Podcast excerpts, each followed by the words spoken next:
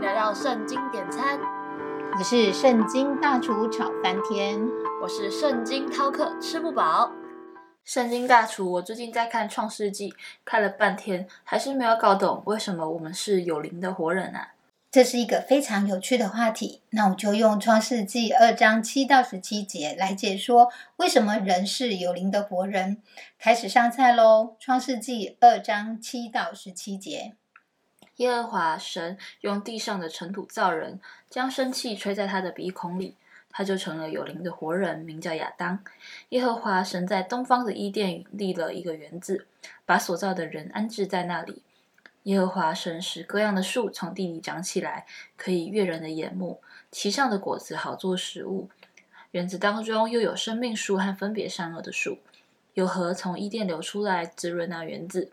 从那里分为四道，第一道名叫比逊，就是环绕哈菲拉全地的，在那里有金子，并且那地的金子是好的，在那里又有珍珠和红玛瑙。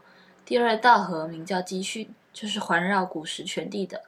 第三道河名叫底格里斯，又在亚述的东边。第四道河就是幼发拉底河。耶和华神将那人安置在伊甸园，使他修理看守。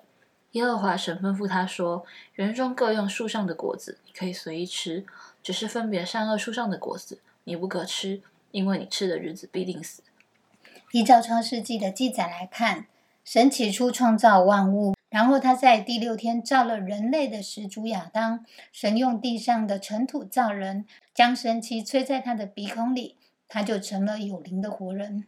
大厨，我懂了。所以人之所以可以成为有灵的活人，是因为神对人的鼻孔吹进了那一道生命的气息，生命的灵。没错，所以相对来说，因为这一道生命的气息是从神而来，所以人若断了那生气。虽然他的年岁看起来还是在持续的状况之下，但人实际上的状况则是已经与神隔绝了，也可以说是灵性已死亡了。因为人正是借着那道生命的灵，才能够跟神连结。我现在才真正明白了，为什么耶和华神跟亚当所说的“园中各样树上的果子你可以随意吃”。只是分别善恶树上的果子你不可吃，因为你吃的日子必定死。这句话的意思是什么了？以人实际上的状况来说，当然不想遵守神所定下的诫命时，就很像是在跟神摊牌。既然已经与神摊牌了，那不难理解，这算是一种与神隔绝的状态。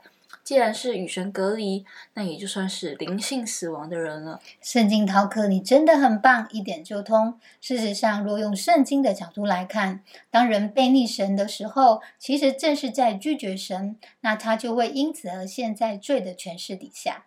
大厨，那你快跟我来说说，如果我们现在罪的权势底下时，到底应该怎么做，才可以重新的回转向神呢？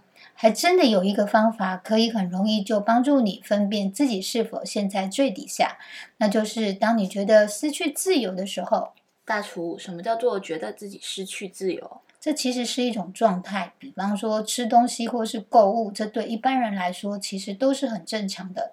但你若发现自己不吃东西就会不开心，或根本狂吃完全停不下来的时候，还是当你发现自己就是爱买买买，买的东西呢，其实自己根本用不到，但不买心里就是不舒畅，也克制不了自己想买东西的欲望，那就代表你正在罪的捆绑当中，已经失去自由了。这也太难了吧！像我就是那种爱吃、贪吃又爱买买买的人。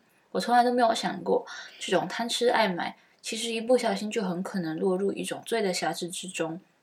看来人真的不能没有神，只要一点不小心，就很可能落入罪的试探之中，甚至直接沦陷在罪的辖制之中了。没有错，所以耶稣基督的十字架救恩就是我们唯一的出路。当我们愿意相信耶稣是为我们的罪被钉死在十字架上，并且在三天后死而复活，就能因信称义而得到这个神的救恩。我懂了。当我们陷在罪的捆绑之中时，只要我们愿意信而受洗，成为基督徒，也就是当你愿意顺服神的心意，不再背逆神，重新修复自己跟神的关系。那你与神之间就不再是与神隔绝的状态了。这样的话，我们就可以成为有灵的活人，重新跟神再次连接，而脱离罪的辖制，不再是灵性死亡的状态。当我们不是灵性死亡的状态时，那我们的行为也就不会是都被属世世界的价值给影响了，而对很多欲望就没有克制的能力了。